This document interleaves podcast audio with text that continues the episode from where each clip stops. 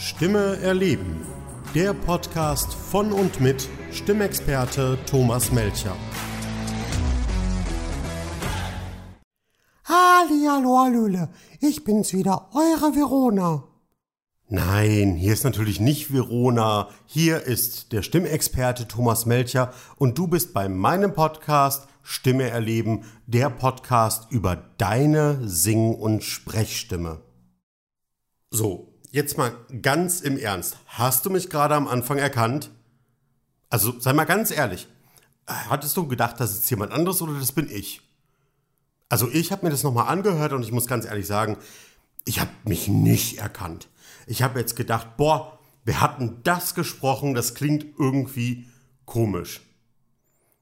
Ist natürlich Blödsinn, ne? Weißt du selber, natürlich haben wir eine ganz gute Vorstellung davon, wie andere Stimmen klingen und können auch ganz gut einordnen, ob das immer noch die gleiche Person ist oder nicht. Und natürlich können wir auch sagen, ob das unsere Stimme ist oder nicht. Zumindest glauben wir, dass wir das sagen können. Und weil wir glauben, wir würden wissen, wie unsere Stimme funktioniert und klingt, können wir auch ganz gut einschätzen, ob unsere Stimme gut klingt oder nicht. Auch hier glauben wir nur, das beurteilen zu können. Und damit kommen wir auch zum heutigen Thema der Sendung. Wir alle hören unsere Stimme jeden Tag. Zumindest glauben wir das. Und wir alle glauben auch, unsere Stimme beurteilen zu können. Das machen wir ja andauernd. Wir beurteilen Stimmen oder machen uns ein Urteil über Stimmen. Wenn ich jetzt sage, hier, ich habe hier eine CD, da hat jemand ein Hörbuch eingesprochen, hör dir das doch mal an, dann wirst du dir das anhören und dann wirst du entweder sagen, ja, ich mag die Stimme, oder du wirst sagen, ich mag die Stimme nicht. Vielleicht kannst du doch sagen, warum du die Stimme magst oder warum du sie nicht magst, ist aber schon eine Nummer schwieriger. Jetzt geh mal rum und frag mal die Leute, magst du deine Stimme? Und noch besser, frag dich doch mal selber, magst du deine Stimme? Wenn du ganz ehrlich bist, wirst du herausfinden, dass du sagst, ja, also ich habe so eine Stimme, ja, die ist halt, ja, die ist halt da und die ist halt okay. Also ja, ja, ist eine Stimme, ne? Also ist, ist halt eine Stimme. Und wenn ich dich frage, warum magst du die denn, warum magst du die nicht, dann kommen bei den meisten Menschen so Antworten wie, ja, also äh, das weiß ich jetzt gar nicht so genau. Andere Frage, hörst du dir selber eigentlich mal richtig zu? Oder nochmal anders gefragt, kennst du deine Stimme wirklich? Ich meine, hey, wenn du deine Stimme wirklich richtig gut kennst, dann wirst du an dieser Stelle sagen, ja, kenne ich und diesen Podcast beenden.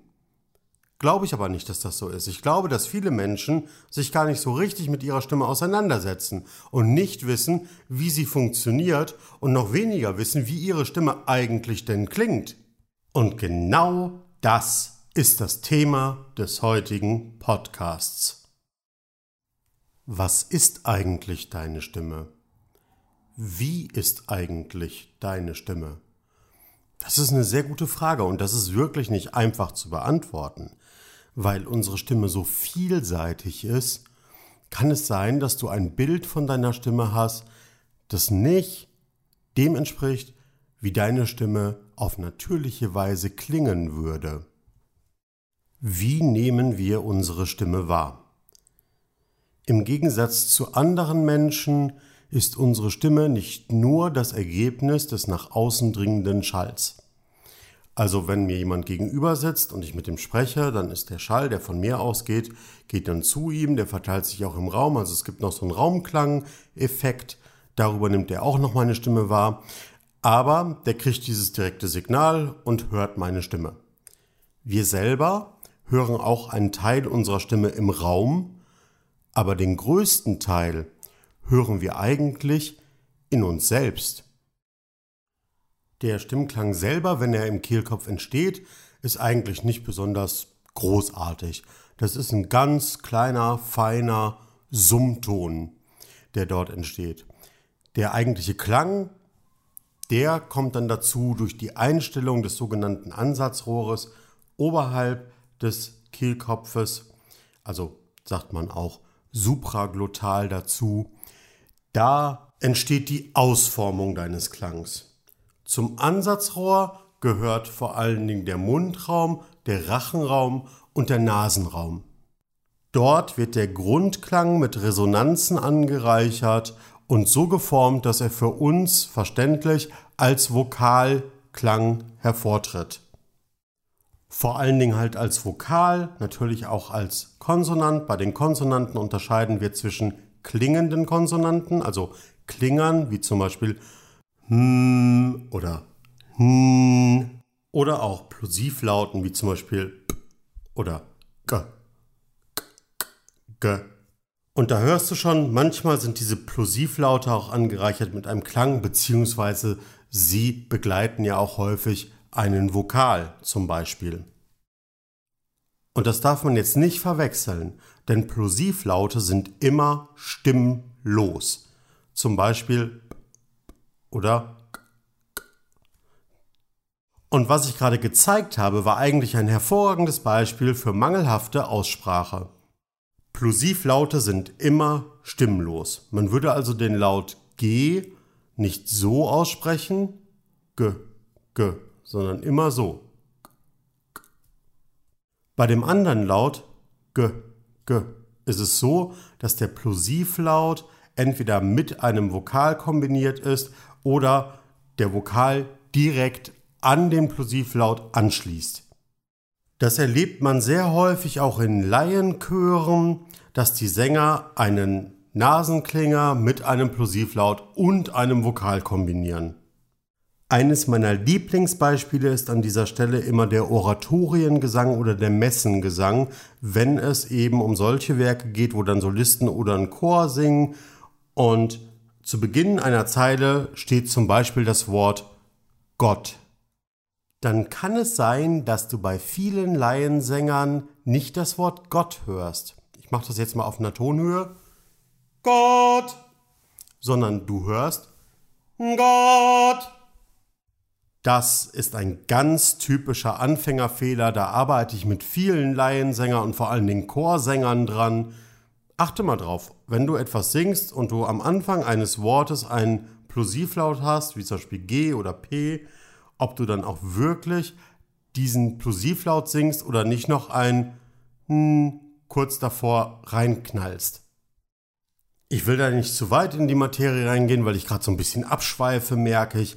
Aber Fakt ist tatsächlich, dass die meisten Leute nicht darauf vertrauen, dass sie die Tonhöhe gut finden und dann versuchen mit diesen N schon mal vorher so ein bisschen vorzufühlen, ob sie denn auf der richtigen Höhe sind. Ist Blödsinn, braucht man nicht. Wenn du es genau beobachtest und es dir bewusst machst, dann wirst du auch ganz schnell dahin kommen, dass du lernst, ist gar nicht nötig. Ich brauche diese Krücke gar nicht. Und so viel zuallererst mal zu den Plosivlauten. Wie gesagt, die sind stimmlos, haben also nicht so wahnsinnig viel mit deinem Stimmklang zu tun. Ich druck mich hier ein bisschen rum, weil die schon auch wichtig sind für den Klang deiner Stimme. Also die geben Rhythmus in die Stimme, die machen die Stimme verständlicher. Aber es geht halt hier um den Klang deiner Stimme und damit vor allem um deine Vokale und die Klinger. Und bei den Klingern oder beim grundsätzlichen Klang deiner Stimme ist das Allerwichtigste, das hatte ich gerade schon mal erwähnt, dass deine Resonanzräume genutzt werden. Und Resonanzräume sind immer so ein Thema, da kann man sich auch drüber streiten, was sind eigentlich die Resonanzräume. Hier treffen unterschiedliche Techniken auch oft unterschiedliche Aussagen. Und je nachdem, welchen Stimmentwickler du fragst oder welchen Gesangslehrer du fragst, wirst du auch immer unterschiedliche Antworten finden. Es gibt eine klare Definition, aber es gibt ja auch immer wieder Dinge, die es nicht gibt. Meine Ansicht ist, in solchen Fällen kann uns nur das Wunder der Wissenschaft helfen. Was ist die wissenschaftliche Definition eines Resonanzraumes? So, schauen wir mal nach. Hier, Lexikon der Musikbegriffe. R. Resonanzraum. Ein Resonanzraum ist Teil eines akustischen Resonators. Das bist du. Meist ein Hohlraum, das bist du vielleicht, mit ganz bestimmten Abmessungen. Das bist du definitiv. Er ist ein schwingungsfähiges System, dessen Komponenten auf einen Satz bestimmter Eigenfrequenzen abgestimmt sind. Je kleiner der Hohlraumresonator, desto höher liegen die Eigenfrequenzen. So. Super. Rein physikalisch kann man zwei Arten von Resonanz gegeneinander abtrennen. Da gibt es die Hohlraumresonanz, wenn also Luft innerhalb eines geschlossenen Systems oder eines halboffenen oder offenen Systems in Schwingung gerät. Und dann gibt es die Vibrationsresonanz, man sagt dazu auch sympathische Resonanz oder man sagt dazu auch manchmal Schwingungsresonanz. Das bedeutet dann, dass ein Festkörper in Schwingung gerät und diese Schwingung an die übertragende Außenluft oder reflektierend in die Innenluft zurückwirft. Hohlraumresonatoren müssen also hohle, luftführende Räume sein. Das ist ganz wichtig. In einem Vakuum funktioniert das nicht. Da würde kein Schall ausgebreitet werden können. Sobald diese Räume Luft führen, ist da aber Schall möglich. Also können wir uns jetzt fragen, was sind denn die luftführenden Räume in deinem Körper? Und das ist ganz klar, die Lungen sind eigentlich ein luftführender Raum. Darüber können wir uns einig sein. Meistens entsteht die Resonanz natürlich beim Ausatmen, daher ist die Abstrahlung der eigentlichen Luftschwingung nicht so hoch nach unten, aber es passiert ein bisschen was.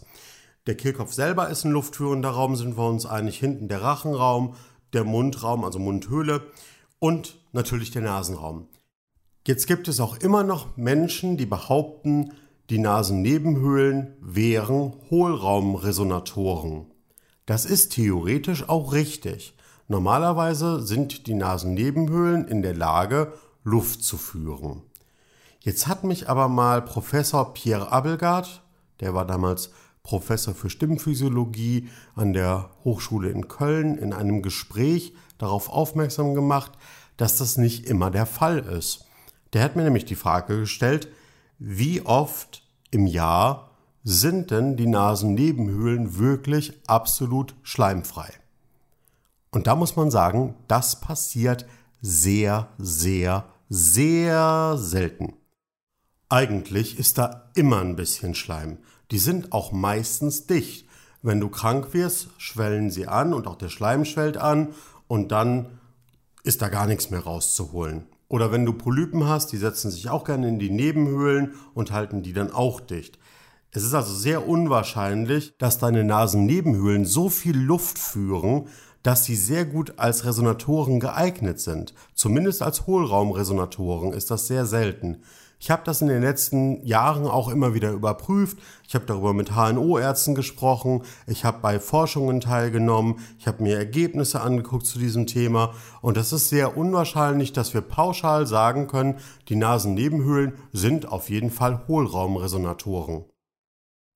Und an dieser Stelle endet meistens die Liste auch. Und das ist ein bisschen schade, weil da ist ein ganz wichtiger Teil, der auch luftführend ist, noch gar nicht genannt worden. Und das sind die Tuben. Die Tuben sind die Verbindungsgänge des Innenohrs zum Nasenraum. Die Tuben sind quasi auch ein Druckausgleich. Das kennst du, wenn du mit dem Flugzeug startest und von außen der Druck dein Trommelfell so ein bisschen nach innen drückt oder du eben tauchst und du kommst dann hoch, du packst dir an die Nase, drückst die Luft dagegen und gleichst damit den Druck von innen aus. Die Tuben sind also definitiv luftführende Räume. Und noch mehr, die Tuben sind besonders kleine luftführende Räume. Damit haben sie auch eine hohe Resonanzwirkung. Wenn du es also schaffst, die Luft in deinen Tuben zum Schwingen zu bringen, dann entstehen besonders hohe Frequenzen. Und die sind sehr, sehr hilfreich, die Stimme in den Raum zu tragen und sie laut und verständlich zu machen, weil hohe Frequenzen nimmt das menschliche Ohr sehr, sehr gut wahr. Und damit endet dann auch wirklich die Liste der Hohlraumresonatoren. Mehr ist da nicht rauszuholen. Ich wiederhole das noch einmal. Anteilig die Lungen, dann vor allen Dingen der Kehlkopf, der hintere Rachenraum, der Mundraum, der Nasenraum, die Nebenhöhlen nur sehr bedingt, aber eben auch die Tuben. Kommen wir jetzt zu den sympathischen Resonatoren, also die Teile deines Körpers, die durch die Luft passiv zum Schwingen gebracht werden und anteilig aktiv auch etwas an dem Klang ändern, den du da zustande bringst. Die Liste ist relativ kurz. Es ist der ganze restliche Körper. Punkt. Eigentlich könnte man sagen, es ist der ganze restliche Körper. Stimmt nicht ganz, aber ich möchte es jetzt einfach abkürzen, weil sonst müsste ich alles im Einzelnen aufzählen. Es ist tatsächlich so, wenn deine Stimmbänder jetzt schließen und die geraten in Schwingung, dein Kehlkopf gerät in Schwingung, über diese Schwingung, die durch den Muskel kommt, das wird weiter übertragen bis runter in dein Brustbein. Du wirst das merken, wenn du mal sprichst oder wenn du singst, dann hältst du dir mal die Hand auf die Brust. Normalerweise sollte da etwas resonieren, also schwingen. Dann geht es über die Knochen noch weiter hoch, über deinen Unterkiefer, Oberkiefer, bis hoch in den Kopf hinein, auch oben an der Schädeldecke kannst du mal, wenn du sprichst, die Hand hinlegen, spürst du auch eine Resonanz. Aber entscheidend für den Außenklang sind am Ende nur die Teile, die auch wirklich etwas zu deiner Resonanz hinzugeben, also die bestimmte Frequenzen in irgendeiner Weise beeinflussen. Und das sind nicht mehr ganz so viele. Nehmen wir mal ein Beispiel. Ne? Nehmen wir mal die Kopfresonanz. Wenn du die Hände jetzt auf deinen Kopf legst und du sagst etwas oder du machst einen Ton, da schwingt was. Und wir nehmen das ja auch wahr, dass es da eine Vibration gibt, wenn wir sprechen und uns darauf konzentrieren. Das ist interessant, aber da oben ist hoffentlich kein Hohlraum bei dir. Und zweitens ist diese Resonanz so, dass sie jetzt nicht viel mit der Außenstrahlung deiner Stimme zu tun hat. Also es wird nicht durch die Schädeldecke so groß in die Umwelt abgegeben, dass dadurch noch etwas dazukommt zu deinem Klang. Da gibt es auch ein paar Untersuchungen, da hat man Sänger also so präpariert, dass man die Stimme nach außen durch den Mund jetzt nicht mehr hört und hat dann versucht zu messen, ob die Schädeldecke oder der Körper eben wirklich eine nennenswerte Schwingungsresonanz in die Umwelt absondert und das ist relativ wenig. Es kommt was, es ist auch irgendwie eine Schwingung dabei. Wenn ich mir jetzt den Mund zuhalte, dann wirst du merken, dass es irgendetwas gibt, was dabei ist. Aber das ist eben auch, weil wenn ich mir den Mund zuhalte, kommt auch noch ein bisschen was durch die Nase. Wenn ich mir jetzt Mund und Nase zuhalte, Ne, dann ist es sehr schwierig, überhaupt die Stimmbänder noch in Schwingung zu bringen. Wirst du selber merken, mit dem Restluft, den du halt da noch oben staunen kannst, geht das. Aber was du da hörst, das ist tatsächlich ziemlich wenig. Und da wirst du auch schnell feststellen, dass das jetzt vor allen Dingen der Hohlraum im Kehlkopf ist, der den Klang noch erzeugt oder wo noch was resoniert. Also eine Hohlraumschwingung und weniger eine sympathische Schwingung. Und du kannst es mal probieren. Das funktioniert, dass man dann noch die Schwingung so ein bisschen nach oben und nach unten lenkt, ist aber deutlich schwieriger. Wir können also sagen, dass die sympathische Resonanz nach außen, jetzt zum Beispiel die Kopfresonanz oder auch die sogenannte Brustresonanz, gar nicht so wahnsinnig viel Einfluss auf den Klang nimmt.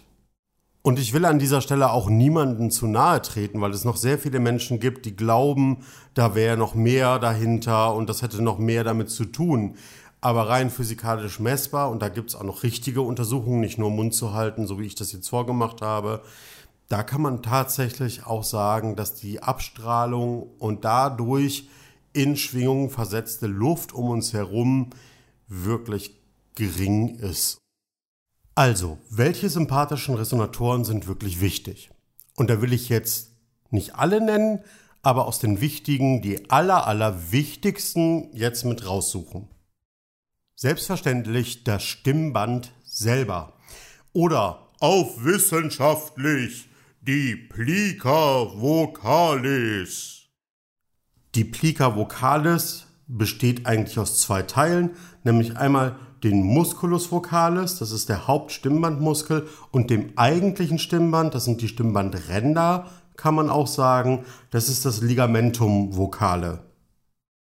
Die sind ja grundsätzlich der Motor, der durch das Zuführen von Luft in Bewegung versetzt wird und durch diese Bewegung den Schall überhaupt erst möglich macht. Dann schwingen natürlich auch die Schleimhäute auf deinen Stimmbändern. Manchmal schwingen die Taschenfalten mit, das ist nicht wahnsinnig gesund, aber das passiert häufiger mal. Die Rachenschleimhaut schwingt auf jeden Fall mit. Du hast auf jeden Fall die Zunge mit beteiligt an diesem Klang und du wirst auch auf jeden Fall hinten das weiche Gaumensegel dabei haben. Das sind jetzt die einfachsten und offensichtlichen sympathischen Resonatoren, die da eine wichtige Rolle spielen. Und ich will jetzt nicht die Faszien vergessen. Faszien sind die Weichteile deines Bindegewebes und auch die können in Schwingung geraten und geben diese sympathische Schwingung als reflektorische Schwingung wieder zurück in deine Hohlraumresonanz und beeinflussen damit dann wieder den Klang. Faszien hat man bisher bei der Stimmforschung immer ein bisschen stiefmütterlich behandelt, die rücken jetzt immer mehr auch in den Fokus der Wissenschaft. Oh, pardon. Der Wissenschaft und werden immer mehr untersucht und da stellt man dann wirklich fest, dass die einen sehr hohen Einfluss sogar auf die Schwingfähigkeit der Stimme haben. Wenn du es also schaffst, dein Bindegewebe locker zu halten, kannst du deine Stimme sehr positiv mit beeinflussen. Und wie gesagt, das sind jetzt erstmal nur die Hauptresonatoren, die wirklich offensichtlichsten. Da gehört noch ganz viel anderes Zeug dazu und ich will das gar nicht alles aufzählen. Ich habe das vorhin gesagt. Eigentlich schwingt der ganze Körper irgendwie sympathisch mit und hat auch aktiv oder passiv etwas mit deinem Klang zu tun. Und warum erzähle ich dir das eigentlich? Na ganz einfach, damit du deine Stimme verstehen lernst, damit du sie kennenlernst und damit du weißt, okay, mein Klang ist das Ergebnis aus dem Zusammenspiel dieses Grundtons mit diesen Resonatoren. Dein Stimmklang dringt aus deinem Körper. Da gibt es nur zwei Möglichkeiten, entweder durch den Mund oder durch die Nase oder beides kombiniert in unterschiedlichen Mischverhältnissen und wird dann durch den Raumklang angereichert nochmal zusätzlich und das ist das, was dein Gegenüber hört, das ist das, was du hörst, wenn dein Gegenüber mit dir spricht. Und was hörst du von deiner Stimme? Na, du hörst vor allen Dingen die sympathische Resonanz in deinem Körper. Denn die Stimme geht durch deinen Körper, habe ich vorhin erzählt, bis zu deinem Innenohr und bringt das Innenohr gleichzeitig von innen noch zur Vibration. Und diese Vibration wird von deinem Gehirn dann in Klang umgearbeitet. Um das noch einmal auf den Punkt zu bringen, das, was du hörst, ist das Ergebnis aus dem Umgebungsklang deiner Stimme und der inneren sympathischen Resonanz deiner Stimme. Und jetzt verwandelst du dich in ein Versuchskaninchen.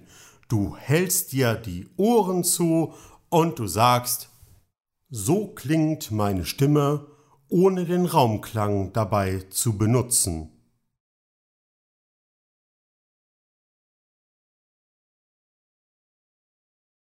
Bist du wieder bei mir? Ich habe dir ein bisschen Zeit gelassen, damit du das ausprobieren kannst.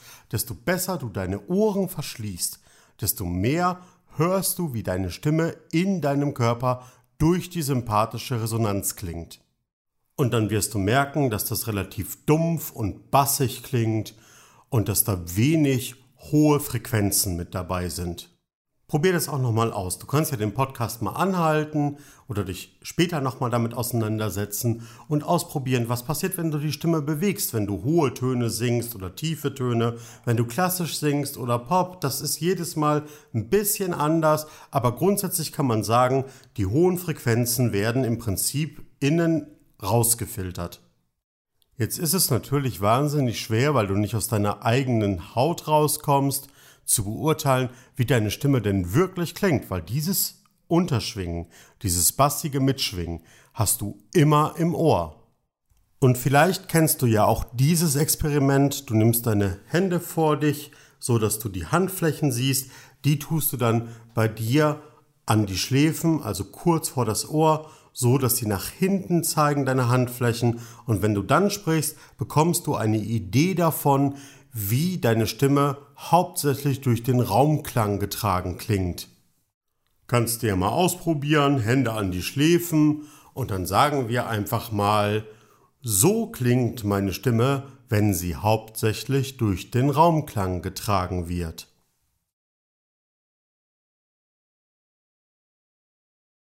Man kann natürlich die innere Resonanz nicht abschalten, aber das gibt einen zumindest so einen kleinen Eindruck, wie andere Menschen deine Stimme vielleicht wahrnehmen könnten. Und jetzt wirst du vielleicht sagen, ja Thomas, warum machen wir eigentlich hier so einen Blödsinn, ja? Wenn ich wissen will, wie ich klinge, dann nehme ich einfach mein Handy, nehme mich auf und höre mir das an. Und vielleicht hast du das ja auch schon einmal gemacht. Gut, dann mache ich das jetzt halt einfach auch. Ich nehme mein Handy, nehme mich auf. Du hörst mich ja jetzt schon eine ganze Weile. Du weißt, wie meine Stimme klingt, oder zumindest glaubst du zu wissen, wie meine Stimme klingt. Und dann gucken wir mal. Machen wir einfach mal den Vergleich, ne? Dies ist eine Handyaufnahme, um herauszufinden, wie meine Stimme wirklich klingt.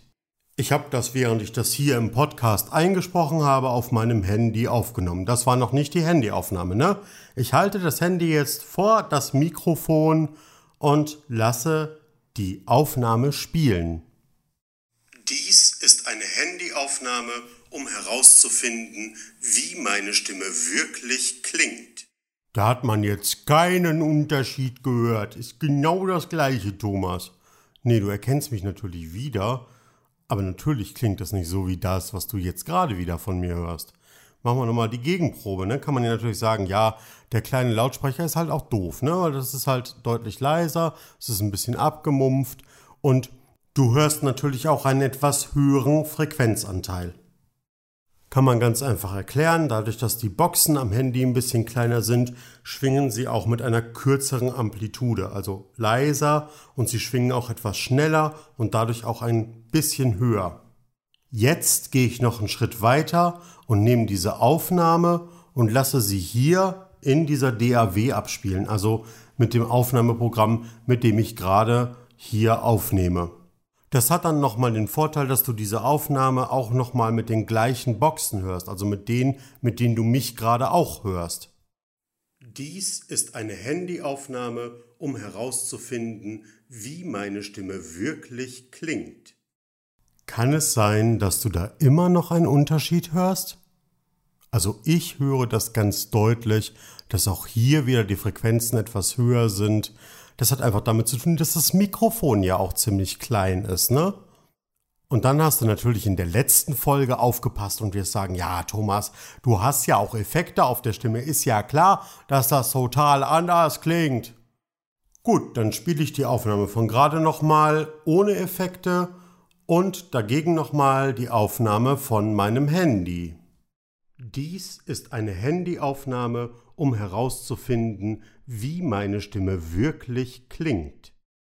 Dies ist eine Handyaufnahme, um herauszufinden, wie meine Stimme wirklich klingt. Merkst du was? So kommen wir nicht weiter. Wir hatten jetzt recht. Hatten jetzt das Handy recht oder hat das Mikrofon recht, mit oder ohne Effekt? Was ist denn jetzt meine Stimme? Ist das jetzt richtig, wenn ich mir die Ohren zuhalte? Oder ist das richtig, wenn ich mir die Ohren an den Kopf lege? Oder wir werden es nicht herausfinden. Du wirst nicht zweifelsfrei herausfinden können, wie deine Stimme wirklich klingt. Und noch viel weniger wirst du herausfinden, wie deine Stimme auf andere wirkt. Und das ist wirklich ein Problem. Denn dein Gegenüber hört deine Stimme so, wie sie natürlich im Raum wahrscheinlich klingt. Du selber hörst dich immer über die sympathische Kopfresonanz. Jetzt nimmst du dich auf dem Handy auf und wirst sagen, oh, ist das meine Stimme, klingt die wirklich so? Und dein Gegenüber wird wahrscheinlich sagen, ja, ja, das ist deine Stimme. Und das ist eigentlich ganz schön unfair, denn wenn dein Gegenüber ehrlich wäre, müsste er sagen, naja, also ja, ich kann deine Stimme halt wiedererkennen, das ist deine Stimme, aber die Frequenzen sind ein bisschen anders, das klingt ein bisschen blechern, ein bisschen scheppert, je nachdem wie gut deine Boxen sind, je nachdem wie gut dein Mikrofon ist, klingt deine Stimme immer ein bisschen anders.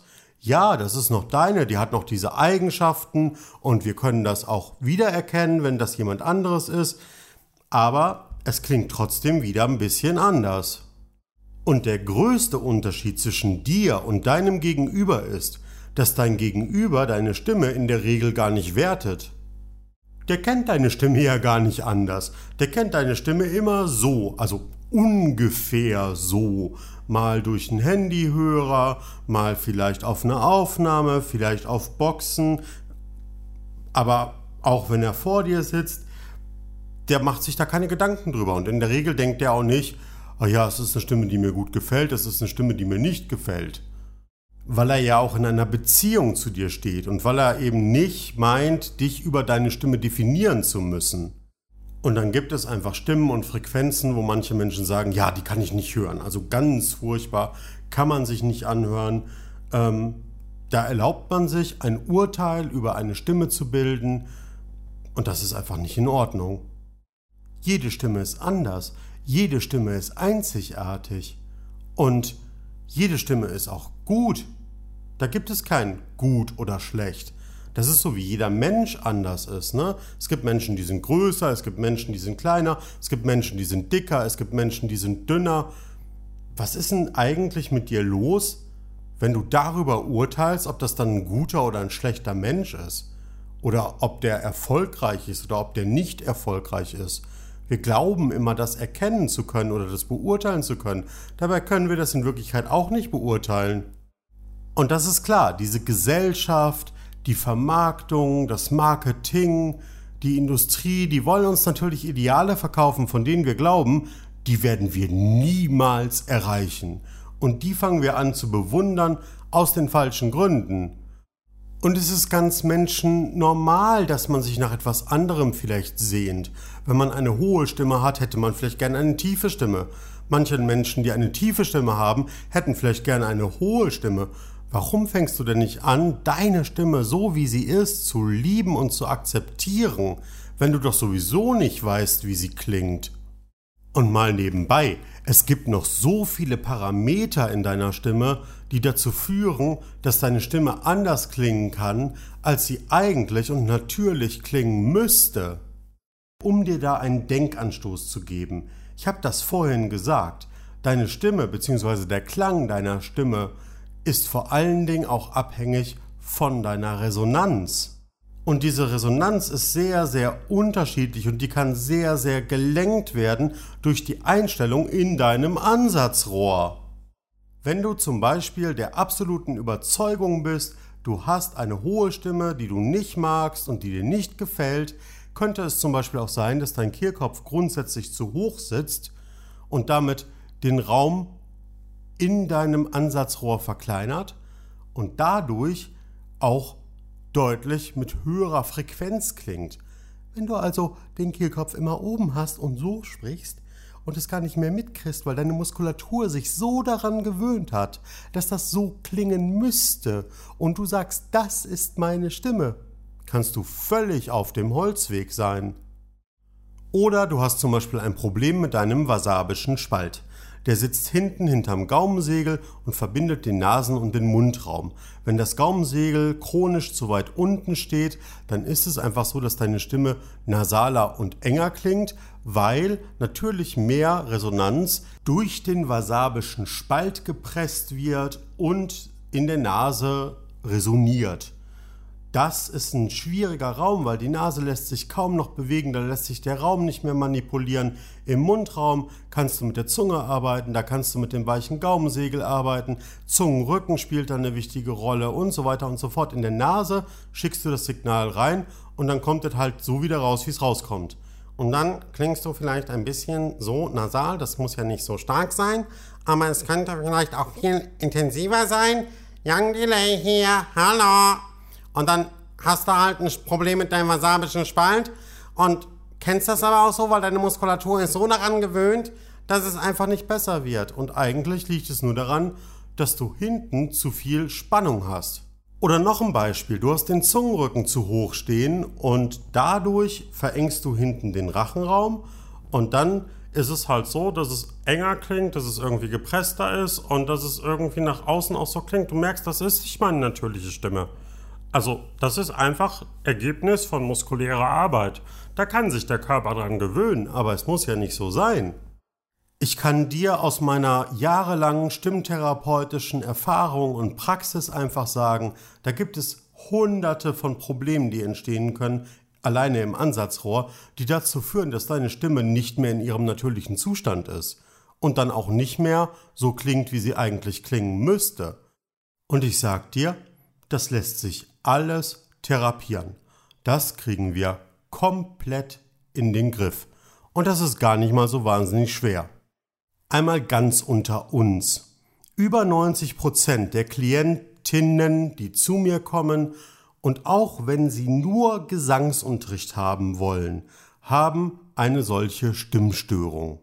Die analysiere ich mit ihnen, die therapiere ich mit ihnen und dann, wenn das Ansatzrohr und der Kehlkopf selber und die Muskulatur wieder in ihrem natürlichen Zustand sind, dann lernen sie ganz einfach und sehr schnell singen. Man kann das gar nicht trennen, Stimmtherapie und Gesangsunterricht.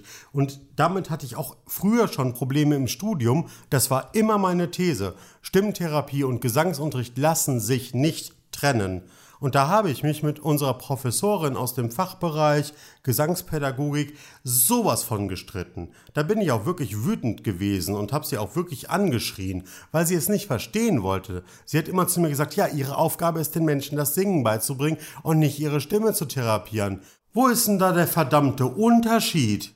Ich krieg wirklich ein Hörnchen, wie viele meiner Klienten jahrelang Unterricht haben und sich dadurch ein massives Stimmproblem einfangen. Und dann kommen die zu mir, weil sie irgendwelche Techniken gelernt haben, die dazu führen, dass die Zunge schön hoch ist, dass die Nase schön offen ist oder dass der Kehlkopf irgendwelchen Blödsinn macht.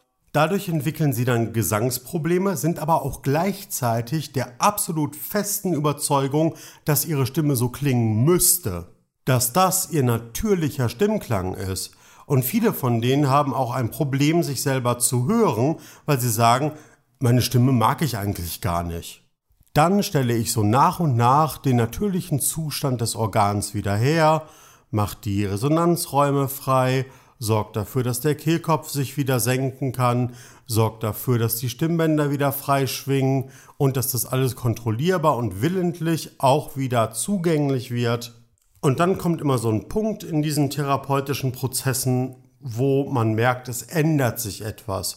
Und die einen können das genießen und können sagen, ja, das ist total schön, ich merke das jetzt selber, ich spreche deutlicher, ich singe besser, das klingt alles viel schöner und es fühlt sich auch richtig gut bei mir an. Und dann gibt es auch viele, die Angst haben vor dieser Änderung, weil sie so viele Jahre schon gedacht haben, dass ihre Stimme so ist und desto natürlicher das wird, desto mehr wehren sie sich erstmal innerlich dagegen, das zuzulassen. Aber auch das ist Teil dieses wunderbaren Prozesses, seine wirkliche Stimme zu finden und herauszufinden, dass man dafür überhaupt gar keinen Zirkus veranstalten muss.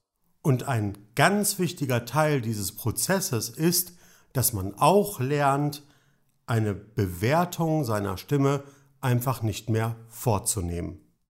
Du darfst alles hören, du darfst alles wahrnehmen, du darfst alles spüren, du darfst alles beobachten, aber du darfst davon nichts werten.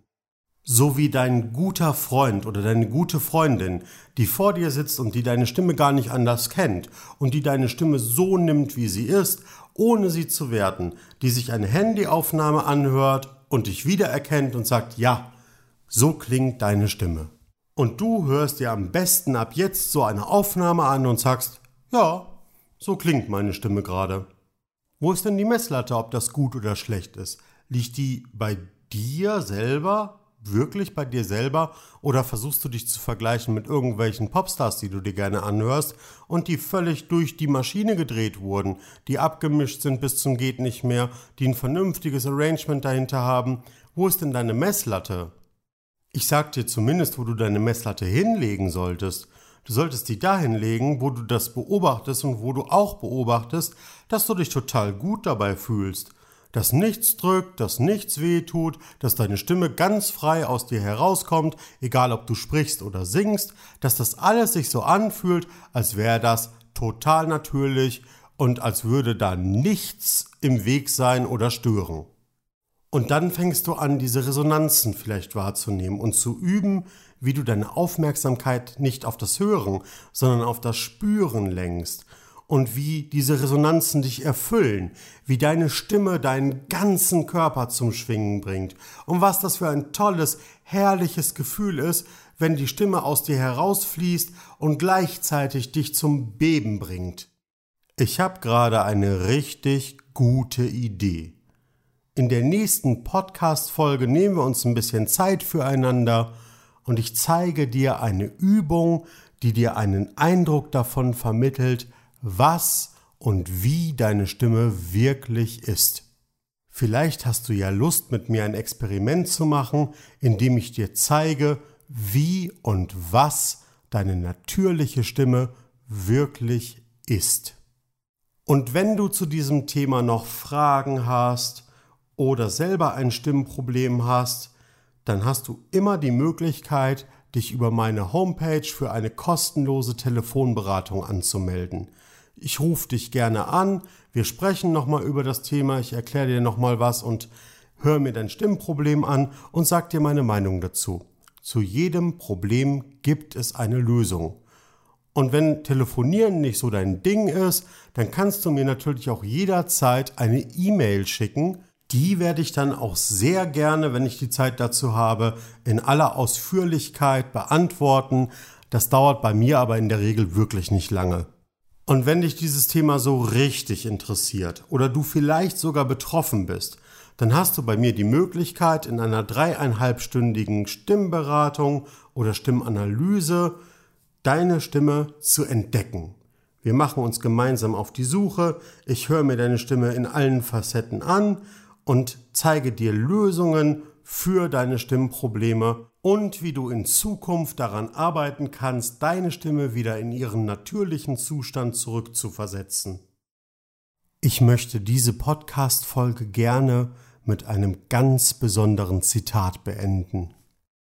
Ich bin schon lange in der Stimmforschung tätig und dabei hat mich ein Mensch ganz besonders inspiriert.